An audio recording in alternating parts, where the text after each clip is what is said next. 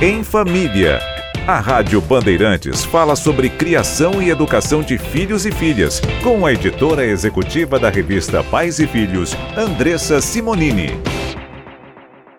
Tudo bem, Andressa? Tudo bem, e você? Tudo jóia. A gente sabe o quanto é importante ter tolerância nessa vida, né? E ensinar tolerância para os filhos também é importantíssimo, né? Como fazer isso, Andressa? Bom, tem algumas coisas, né? Que primeiro de tudo é se os pais devem se mostrar e dar o exemplo disso, mostrar que eles sabem mudar de opinião, é, dar o exemplo em relação a isso, mostrar situações onde eles já mudaram de opinião, voltaram atrás, identificar, ter empatia que a outra pessoa é, estaria certa e eles não, já começa por um. Esse é um grande passo, né? Tá. É, outra coisa, como eu falei, da empatia. Ensine a criança a sempre se colocar no lugar do outro. Então, nas, nos conflitos que ela tenha na escola, por exemplo, é, entenda o lado dela e agora peça para o seu filho falar. Agora vamos colocar no lugar do colega. Tá. O que você acha que ele sentiu?